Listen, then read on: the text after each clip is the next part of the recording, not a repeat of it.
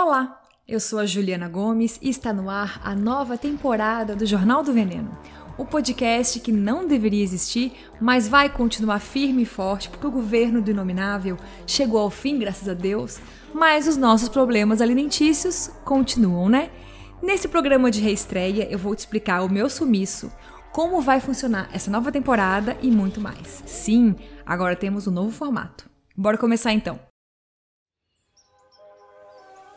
O produtor rural brasileiro ele é o que mais preserva. Nós não passamos muita fome, porque nós temos manga nas nossas cidades. Nós temos boa parte já desmatada, mas disponibilizada para pecuário. Jornal do Veneno.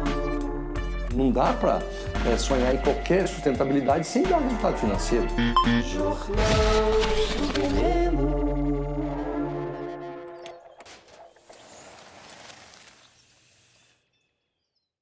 Você deve ter notado que temos uma vinheta um pouquinho diferente agora, hein? Continua com as belas vozes e frases épicas da dona Cátia Abreu, ministra da Agricultura da Dilma, senhor Blairo Maggi, ministro do governo Temer, tia TT Cristina, a musa do veneno, ministra do falecido, e agora a gente substituiu a voz do presidente golpista pelo novo ministro da Agricultura, o senador Carlos Fávaro, do PSD, de quem vou falar com mais calma nos próximos episódios. Aliás, eu tinha me organizado toda para fazer uma cobertura super especial das eleições do ano passado. Eu queria destrinchar vários candidatos ao Congresso, aos governos estaduais metidos com rolo de terra, mas eu passei os dois turnos das eleições e praticamente o resto do ano no hospital com meu filho. Sim, se você não me segue no Instagram, vai lá seguir logo. E sim, eu tive um filho. Um abençoadinho que nasceu com uma válvula do coração que não fecha direito. Precisou de cirurgia, mais de uma inclusive, três hospitais diferentes e sete meses de UTI. Eu não faço assim, ó, a menor ideia de como que eu sobrevivi a tudo isso. Porque além do estado gravíssimo, né, do meu filho, ainda tive que comer todo santo dia no refeitório dos hospitais. Um feijão pior que o outro, couve crua, muito pão com margarina, uma sofrência que assim, ó, eu não tenho palavras. Mas enfim, passou finalmente. Já estamos todos em casa e no governo Lula. É muito bom criar um filho no governo Lula.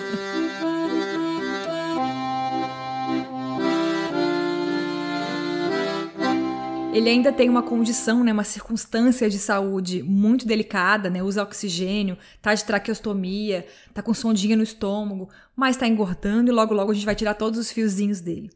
E eu não fazia ideia do ódio que eu ia passar, das brigas que eu me meti por conta do quê? Do aleitamento materno. No fundo, foram várias brigas, né? Mas acho que essa foi a principal. Os hospitais infantis simplesmente não oferecem estrutura. Não fazem o básico do básico, sabe? E parece que fazem tudo para que a criança não receba o leite da mãe. E isso hospitais do SUS, tá? A gente não tem plano de saúde aqui em casa. Dizem que hospitais privados, né, é ainda pior. É bizarro. Mas não quero falar disso agora, ainda é muito recente, é um gatilho muito pesado para mim. Quem sabe um dia eu volto aqui e faço um relato mais detalhado, até para ajudar as pessoas que podem passar por isso também, né? Enfim, quem sabe eu volto, tá? Não vou garantir. E só para encerrar esse assunto, né, vida privada e hospital, nos três hospitais que eu passei, tinha alguém que me conhecia das redes sociais ou do podcast. Na hora de preencher a ficha de internação para o parto, a médica residente que me atendeu falou assim: Essa voz não é de Jornal do Veneno? Eu pálida, porque foi um parto de emergência. Enfim, gente, a vida aqui tá entrando aos poucos numa certa rotina que me permite trabalhar é, um pouco do meu dia, né? E é muito bom estar tá em casa com a vida voltando, né? Uma certa normalidade, sem estar no governo do bolso lixo, né? Meu Deus do céu, parece um sonho a gente tem um governo minimamente decente, né, que primeiro de tudo, que reconhece a fome no país, tem vontade política e planos de combate, né? Esse, aliás, deve ser um tema recorrente aqui ao longo do ano. Vamos acompanhar direitinho as estratégias e a execução né, das políticas de combate à fome do governo Lula. E se prepara, eu quero testar aqui um novo formato de podcast. A minha ideia agora é fazer um Jornal do Veneno semanal. Sim, Só que para isso, para conseguir dar conta, né, com o filho e tudo mais, ele vai ter que ter episódios mais curtinhos, de no máximo, assim, estourando muito, uns 30 minutos, tá? De preferência, ainda menos que isso. E só de notícias mesmo, no esquema de informações mais comentários, que eu fazia já um pouco antes, né? Não vai mais ter blocos com convidados a princípio, porque eu não consigo dar conta nesse momento. Convidado mesmo dá muito trabalho, tem que fazer o contato, a pessoa tem que responder a tempo. Eu vou tentar, inclusive, jogar o Me Engana Que Eu Como, que todo mundo ama e sempre fez muito sucesso, lá pro Instagram, tá? Sem uma frequência definida, vou pensar ainda, mas tentarei, prometo. E para funcionar esse esquema de podcast só de notícias, não ficar chato, enfim, né, saturado, porque alimentação ultraprocessada, agronegócio, blá, blá, blá, blá, blá, blá, blá, eu vou abrir um pouquinho mais o leque de assuntos para não ficar assim muito xaropão. Porque no fundo falar de comida envolve muita coisa, são muitos temas correlatos. Então eu vou aproveitar aqui para expandir o nosso leque de, de temas e tal. Eu quero falar de saúde de modo mais geral, de meio ambiente, cultura, economia, militância, relações internacionais, política, como sempre. Quero também entrar a fundo nas políticas públicas do governo Lula e acompanhar as votações do Congresso também. É bastante coisa. Eu quero também olhar com muita atenção para os nossos vizinhos eu sempre falo aqui, né, que a Argentina vive um cenário muito parecido com o nosso em relação ao agronegócio, seu combo de destruição. Até o Uruguai do Mujica não está numa fase muito fácil, com um governo que flerta muito com a direita, né? E não tem como fugir dos Estados Unidos, porque eles sempre lançam tudo, né, as tendências e bombas que vão é, se espalhar pelo mundo. E também para a China, né, que é o maior comprador do Brasil hoje. Também quero focar bastante, ficar sempre de olho na questão dos preços dos alimentos, de destrinchar as razões né, dos aumentos dos preços, que é um pedido aqui, ó, muito, muito frequente dos ouvintes. E todo ano é a mesmíssima coisa, né? Em várias regiões do Brasil temos enchente, em especial no verão, né, no sul e no sudeste. E tudo isso prejudica muito a agricultura como um todo e eleva o preço dos alimentos, especialmente hortaliças, que são mais frágeis, além de tomate, batata. E também já te antecipo aqui uma enorme tendência para 2023. Um aumento significativo do preço de algumas frutas. Sim, um inferno. Especialmente o melão, porque o Brasil começou a exportar melão para a China. E aí abrimos um mercado gigantesco, né? Porque qualquer coisa que a China compre é em gigantesca quantidade. E isso significa que vai ter menos melão no mercado interno do Brasil, o que faz o preço subir. Mas vamos lá sem colocar o carro na frente dos bois no momento. Logo mais, a gente vai embarcar nesse tema. E já que a ideia aqui é eu te passar um resumo das notícias alimentícias da semana, eu pensei em lançar episódios aos sábados, porque aí dá direitinho, né, para contemplar os fatos da semana inteira. Também tem outra coisa, não tem nenhum podcast que eu gosto que publique episódios aos sábados, nenhum. No fim de semana aqui em casa, a gente fica doido, seco por podcast. Ah, mas Juliana, no fim de semana eu quero relaxar, eu quero esquecer o noticiário, me jogar no sofá, tomar cerveja em paz, nananana. Meu anjo, você não mora na Suécia. E mesmo se morar na Suécia, tem que pensar sim nas frutas que tu come, que vem daqui do Brasil e não foram plantadas com leite de rosas. Tô brincando, mas nem tanto. Eu prometo que não vou plantar aqui o apocalipse. Vou tentar sempre mesclar assuntos mais leves também, só que não posso fazer milagre, né? Lide com a realidade, beijos. Retomando então, Jornal do Veneno agora é semanal, com episódios aos sábados, só de notícias e com um espacinho esperto para recomendação de livros, séries, documentários e coisinhas legais também. Então, assim, não manda mais e-mail para mim assim, Juliana, fala sobre panela de Teflon. Eu não vou mais falar de temas avulsos, tá? Só se tiver alguma notícia, alguma bomba aí, sei lá, sobre estudo aponta que panela de Teflon emagrece. Aí eu trago aqui. E eu quero só ver como que eu vou resolver essa treta de escolher o que falar aqui toda semana, porque é muita coisa no país dessa magnitude que acontece. Mesmo num tema mais nichado que é alimentação, né, acontece muita barbaridade, é todo santo dia. E a gente também tem um novo governo, né, novos ministérios, muitas mudanças no Congresso também, mas vamos lá, vamos aos poucos, sem ser fominha para dominar o mundo inteiro. Outra novidade também é que agora teremos cortes dos episódios em vídeo no Instagram. Eu detesto vídeo, mas acho que é fácil gravar, né? Só vou ligar a câmera aqui do telefone o play enquanto eu gravo alguns trechinhos e depois eu posto para ajudar a divulgar, enfim, se eu chamariz pro podcast, né? E outra novidade ainda, que eu peguei de outros podcasts que eu gosto muito, são os episódios proibidões, sem filtro, só para assinantes e apoiadores. Não prometo nenhuma frequência aqui, nem duração, mas a ideia é essa aí que o nome já diz. Opa! Eu quero comentar algumas coisas sem filtro, mais com cara de desabafo, sabe? Especialmente sobre conteúdo de rede social das blogueiras do jejum, vegano liberal, que eu tenho pavor, e das Nutri que merecem ter o diploma caçado. É um jornal do veneno mais curtinho e mais em formato de fofoca. eu já fiz aqui ó, uma lista gigantesca de coisa para falar. Eu tenho uma listinha no Evernote, aquele aplicativo, sabe? E começo do ano, gente, é sempre igual, é impressionante todo mundo faz de conta que é coach, com dicas de estilo de vida, metas irreais, insuportável. E quem sabe eu comente alguns pontos dos reality shows de culinária. Inclusive, você viu que o Antivax saiu do Masterchef? Finalmente? Ai, não tenho nenhuma paciência para aquele homem. E já que esse é um trabalho a mais que eu vou ter que eu não tinha antes, né? Eu devo colocar um valor mínimo no apoio do Catarse para quem quiser receber os episódios proibidões, tá? Querendo ou não, né? Enfim, é mais um roteiro, mais uma edição, mais o um trabalho de enviar. Eu vou avisar aqui quando colocar isso em prática direitinho, beleza? E como também tem muita gente que não curte, né, que reclama desses apoios recorrentes, que quer fazer um apoio mais esporádico, uma vez por ano e tal, agora eu vou criar a versão de apoio via Pix. A chave Pix para doação é o mesmo e-mail para enviar sugestões, comentários e reclamações, que é o jornaldoveneno@gmail.com. Recados e satisfações dadas, vamos agora para algumas expectativas e tendências alimentícias para esse ano que está começando.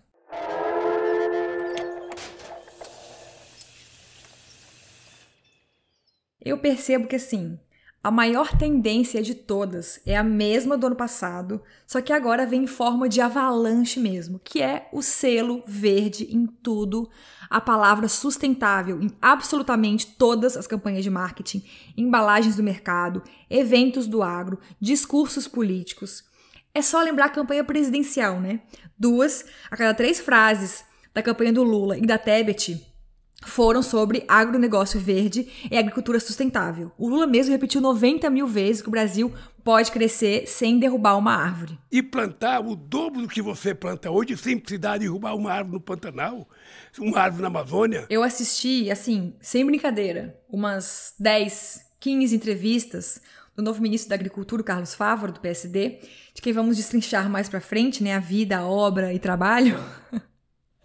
Ele repetiu a mesma frase em todas as entrevistas das últimas semanas, que é que a gestão dele vai trabalhar para dobrar a produção agrícola brasileira nos próximos anos sem desmatar nada.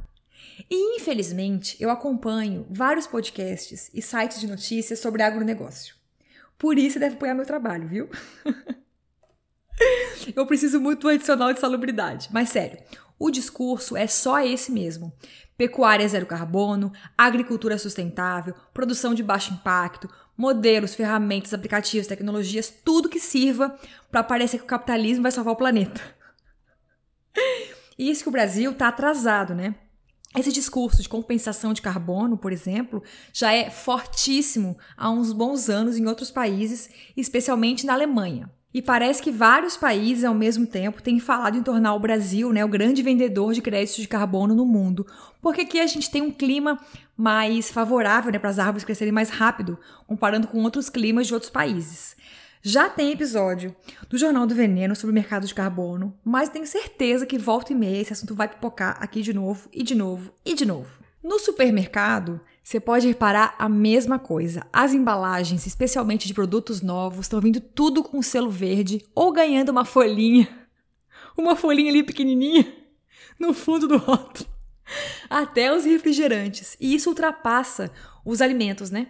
Nos cosméticos, produto de limpeza, tá todo mundo assim em desespero para passar essa imagem de sustentável, né? E às vezes você vai ver que o máximo que a empresa faz é ter uma embalagem possível de ser reciclada, o que é o mínimo do mínimo do mínimo do básico, né? Não dá para dizer que isso tudo não é relevante, não, serve de nada e tal. É óbvio que tem várias coisas interessantes surgindo. O próprio esquema né, de compensação de carbono não é de todo horrível. O problema aqui é o que eu sempre digo: não é suficiente. E isso não pode mascarar é, o que realmente importa, né? Essas práticas reformistas, isoladas, né, é, marqueteiras, elas nunca vão ser suficientes, estão muito longe de ser e não vão evitar simplesmente que a terra esquente e que o Brasil vira um descampado aí sem chuva. As grandes empresas precisam ser responsabilizadas pelo impacto socioambiental que elas causam, sem dúvida. E colocar uma tarjinha verde ou destinar 0,00001% das vendas para apoiar projetos né, de plantio de árvore é muito fácil, né? É muito fácil, é muito barato e é muito marqueteiro.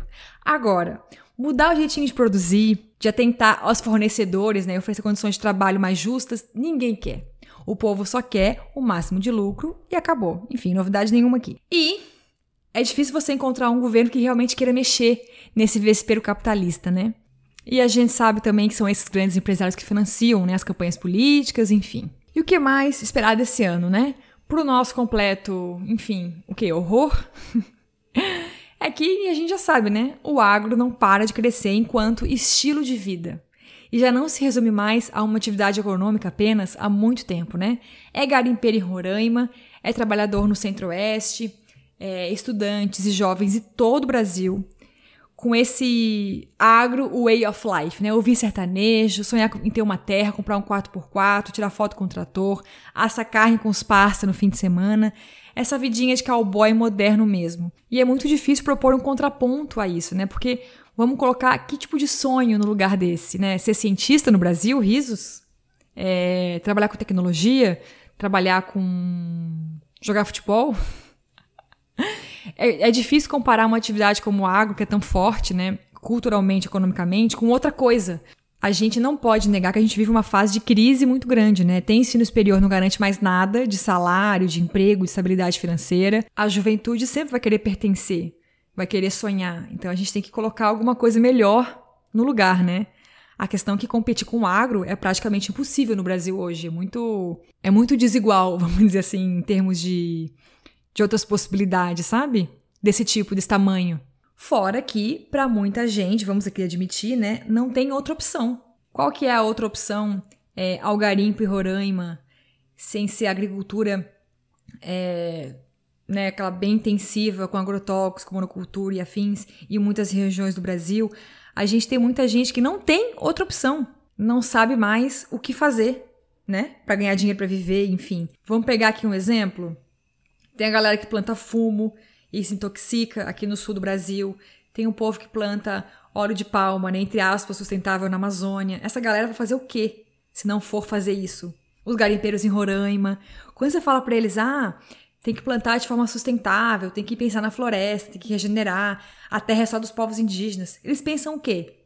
Que vão passar fome, que vão ficar sem chão, sem nenhuma perspectiva de vida. A gente não pode esquecer disso, né? Que claro que tem as grandes empresas, os grandes fazendeiros e tal, mas tem muito o povo ferrado mesmo que trabalha, que sustenta essa cadeia inteira, né? Essa cadeia da destruição. Então, e esse povo se ferra muito, o que mais se ferra na cadeia inteira, né? Fora os animais, povos indígenas e tal, é o garimpeiro ferrado, é o pecuarista pequenininho lá da terra do, do centro-oeste, da Amazônia, afins.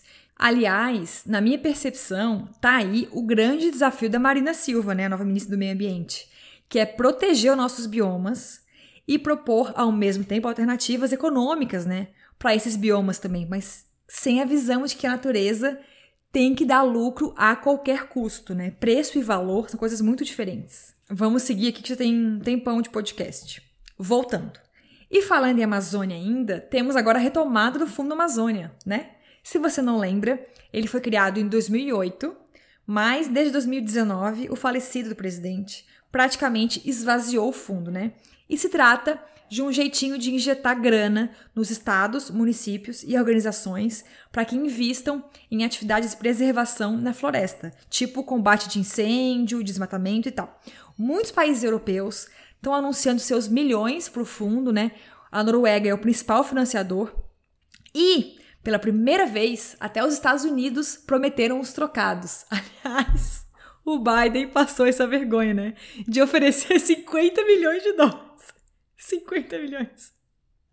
Coisa que eles gastam em 30 segundos de guerra. Então pode deixar que eu vou ficar bem de olho no tema Fundo Amazônia e sempre com olhos muito atentos, né, esbugalhados, vamos dizer assim, porque não existe almoço grátis. Essa galera não vai despejar dinheiro na Amazônia porque é fofa e super consciente, né? Tem muito interesse aí também. A gente tem a biopirataria, enfim, outros assuntos para pra frente. E falando dos europeus, outra pauta para esse ano que deve bombar bastante ainda é a novela do acordo Mercosul União Europeia que o próprio Lula prometeu que deve entrar em vigor ainda no primeiro semestre desse ano. Se você não lembra, a gente fala desse acordo há muitos anos aqui. Ele trata basicamente de um pacto de livre comércio entre países do Mercosul e os europeus, que foi assinado em 2019, mas depende que todos os países dos dois blocos concordem para entrar em vigor. Este é o drama. Da parte do Brasil, o próprio Lula falou já algumas vezes que não quer que o Brasil assuma esse lugar de exportar apenas commodities, né? Ele quer renegociar as propostas do acordo. Então vamos ficar de olho. E do lado dos europeus, alguns querem assinar o acordo se o Brasil garantir que o agronegócio vai zerar o desmatamento. que a gente sabe que vai se transformar em desmatamento legalizado, né? Enfim. Assim tiver novidades desse assunto, né, mais quentinhas, eu trago aqui de novo, tá? Outra pauta que deve bombar muito nesse ano são os bioinsumos e biofertilizantes. Tio Cacá, eu adorei chamar de tio Cacá. O ministro da Agricultura do Lula, o Carlos Fávaro, não tira isso da boca também. O Congresso aprovou, lembra, em 2020, a Política Nacional de Bioinsumos. Só que não parece ter ido muito para frente ainda, sabe? E deve voltar isso para os holofotes, porque agora tá difícil comprar fertilizantes da Rússia, né? Por conta da guerra. E assim, resumindo, não tenho opinião formada sobre esse assunto. Eu converso com um monte de gente, produtores agroecológicos, né, ativistas e tal, e ninguém entendeu muito bem os prós e os contras, como é que vai funcionar esse programa direitinho, se é positivo. A princípio parece maravilhoso, né? Porque você pensa, ah não, eu vou colocar um bioinsumo em vez de agrotóxico na lavoura. E um biofertilizante, né, feito de forma mais natural, em vez de um derivado de petróleo. Parece ótimo. Mas as pessoas que estão por trás, que defendem esse programa, não são muito legais. Como Tereza Cristina, e onde tem o aval da bancada ruralista, a gente já acende o alerta, né? Tem mais, o nosso estimado projeto de lei do veneno, o 6299 de 2002. Ele está no Senado aguardando votação. E quem decide colocar em pauta ou não é o presidente da casa, senhor Rodrigo Pacheco, que acaba de ser reeleito e virou o chaveirinho da democracia. Democracia, eu te amo, eu te amo, eu te amo. Minha opinião, eu acho que essa desgraça vai ser aprovada sim. Mas também acho que para fazer uma média com a Marina Silva e o pessoal mais crítico do governo, ele deve passar por mudanças no texto. Minha aposta seria que talvez retirem alguns trechos mais polêmicos, como aquele de excluir a Anvisa e o Ibama no processo de avaliação para aprovar novos agrotóxicos, lembra? Vamos ver. Aliás, momento fofoca. E eu que já almocei com o novo presidente do Ibama, o Rodrigo Agostinho, eu tenho uma prima que pesquisa direito ambiental, que é amiga dele. Então a gente já se encontrou no Rio de Janeiro, nós três, e almoçamos juntos. Uma pessoa super querida e acho que muito bem também intencionada. Tô acabando aqui a listinha, tá? De assuntos tendência para esse ano. Mais um. Aprovação do trigo transgênico. Em tese, não está certa ainda, né? A Comissão Técnica Nacional de Biossegurança, o CTM-Bio, que é subordinado ao Ministério da Ciência e Tecnologia, chegou a aprovar né, o trigo transgênico argentino lá em 2021. Mas, por enquanto, não temos ainda bonito no mercado, até onde eu sei. Então, parece que falta resolver umas questões mais burocráticas. Só que temos novidades sobre isso. Outros países já aceitaram importar o trigo transgênico argentino. São eles Colômbia, Estados Unidos, Nova Zelândia, Austrália e Nigéria. Já no fim da minha listinha, Outro babado que deve, enfim, voltar à cena nesse ano é a votação do marco temporal dos indígenas no Supremo Tribunal Federal. Se você não lembra, a tese do marco temporal prevê que só devam ser demarcadas as terras ocupadas pelos povos indígenas até a Constituição de 88. Mas, com este novo governo, inclusive né, tem agora o Ministério de Povos Originários, eu acredito que o marco temporal tem chance de não ser aprovado. Apesar de que, claro, o STF não faz parte do governo, né? Mas sim existe uma pressão nas decisões dos ministros. E nesse tema, acho que o Lula é completamente diferente do governo do falecido, né? Para fechar minha listinha de tendências, voltemos para o supermercado. Temos o quê? A nova rotulagem nutricional da Anvisa, já em vigor nos alimentos e bebidas, né? Pode procurar aí perto da sua casa, que você vai achar o selo com a lupa que alerta por excesso de sódio, açúcar adicionado e gordura saturada. Já acabou o prazo para as empresas se adequarem, viu? Todo produto que saiu de fábrica a partir de outubro do ano passado e que tem excesso desses três ingredientes, segundo o critério da Anvisa, né, já precisa ter o alerta frontal na embalagem. Só temos duas exceções, que são produtos de pequenos produtores, como geleias e pães, e refrigerantes de garrafa retornável. Logo mais eu volto aqui com esse tema porque tem muitas mudanças em vigor, não são só os alertas dos rótulos, tá? Que a Anvisa mudou no momento. Outro tema: taxação de refrigerantes e bebidas açucaradas. Será que esse ano vai, hein? Podemos sonhar, será, com Coca, Mate Leão e amigos, finalmente, finalmente, deixando de ter milhões de isenções fiscais? Pessoalmente, eu duvido, mas ficaremos de olho também. Por fim, agora juro por fechar mesmo. Além dos selinhos verdes, nem o novo disco da Beyoncé tá bombando mais que os alimentos proteicos e com adição de vitaminas. Já temos bala com adição de vitamina C, temos o cigarro com vitaminas, temos ração para pets com whey protein. Pasta de amendoim, então, não tem mais como comprar em lugar nenhum. É tudo com whey, com albumina, com alguma coisa adicionada. A coitada foi realmente sequestrada pelos maromba, né? Devolvam a minha manteiguinha de amendoim, pelo amor de Deus. E cada vez mais também temos ultraprocessados orgânicos e vegetais. Já falei aqui, ó, um bilhão de vezes disso, mas com certeza o radar tá aceso ainda e devo voltar a falar disso aqui com novos produtos no mercado lançados e tal, tá? Eu vou insistir muito esse ano no Instagram, em todas as minhas redes, no assunto obsessão por proteínas. Me aguarde. É isso, temos um episódio. Tô até aqui, ó, exaurida, desacostumada a gravar. Então te aguardo aqui todos os sábados. Feliz 2023 pra gente. Vamos começar o ano aí sem paranoia, sem modinhas alimentícias, sem alimentos milagrosos, né? Lembrando o que realmente importa. Beleza?